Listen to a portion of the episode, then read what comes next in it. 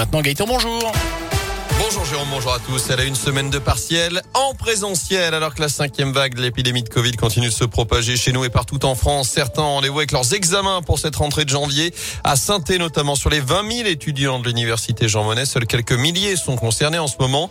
Des examens que le gouvernement a donc souhaité voir se dérouler en présentiel. Et chez nous, l'UJM encourage ses étudiants à se faire tester avant les épreuves avec un risque possible. Celui qu'un étudiant positif au Covid aille malgré tout passer son partiel au milieu de ses camarades. Florent Pigeon, le président de l'université Jean Monnet s'est confié à ce sujet. Ça ne m'inquiète pas forcément, mais c'est quelque chose qui, nous préoccupe et en tout cas on veut tout faire pour l'éviter. On veut vraiment tout faire pour qu'un étudiant possiblement positif au Covid ne se présente comme si de rien n'était dans une salle d'examen qui par principe restera confinée quelques heures la durée de l'examen. Et donc c'est la raison pour laquelle ces épreuves de substitution sont organisées. Elles seront organisées avec un, un grand principe d'équité et une forme de bienveillance de l'ensemble des acteurs universitaires quels qu'ils soient, qu'il s'agisse des doyens, bien sûr des enseignants et, et du personnel administratif. Vraiment nous mettons tout en œuvre pour que les étudiants comprennent qu'il faut qu'on soit tous responsables pour stopper cette euh, montée épidémique.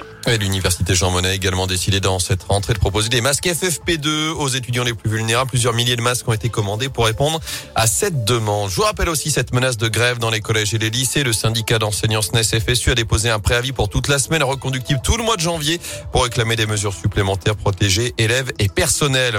Autre conséquence de cette épidémie de Covid, le trafic SNCF est perturbé en ce moment par endroit à cause de contraintes de production selon la compagnie. Circulation adaptée notamment en Auvergne sur la ligne Clermont-Ferrand, Brioude, Le Puy. Dans ce contexte, quand le pass vaccinal pourra-t-il entrer en vigueur en France? L'examen du projet de loi présenté par le gouvernement a été suspendu hier soir. À la surprise générale à l'Assemblée, la majorité des députés présents a refusé de poursuivre les débats. C'est à la commission des présidents de groupes parlementaires de statuer ce matin sur la nouvelle date pour examiner ce texte dans l'hémicycle.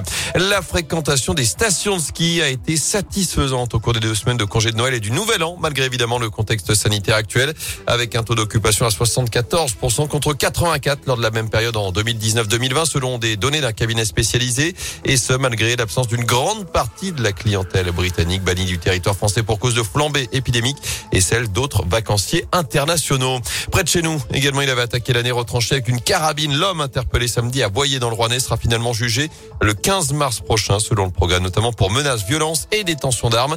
Ivre et sous stupéfiant, il était parti en pleine nature en ce 1er janvier, menaçant brièvement les gendarmes avec une carabine 22 longs rifles. Il a depuis reconnu les faits. Il a été placé sous contrôle judiciaire. En foot, les Verts sous la menace de nouvelles sanctions après les incidents lors de la victoire face aux amateurs de Jura Sud. C'était dimanche en Coupe de France. La rencontre avait dû être interrompue une vingtaine de minutes à cause de fumigènes et jet pétard depuis le parc Stéphano en tout début de rencontre. D'après le journal de l'équipe, la commission de discipline de la Fédération française de football devrait ouvrir une instruction cette semaine. Les Verts qui attendent tout de même le tirage au sort des huitièmes de finale de cette Coupe de France. Ce sera ce soir juste avant la dernière affiche des 16e. Lance reçoit Lille à 21h. Et puis retour à l'entraînement pour la chorale.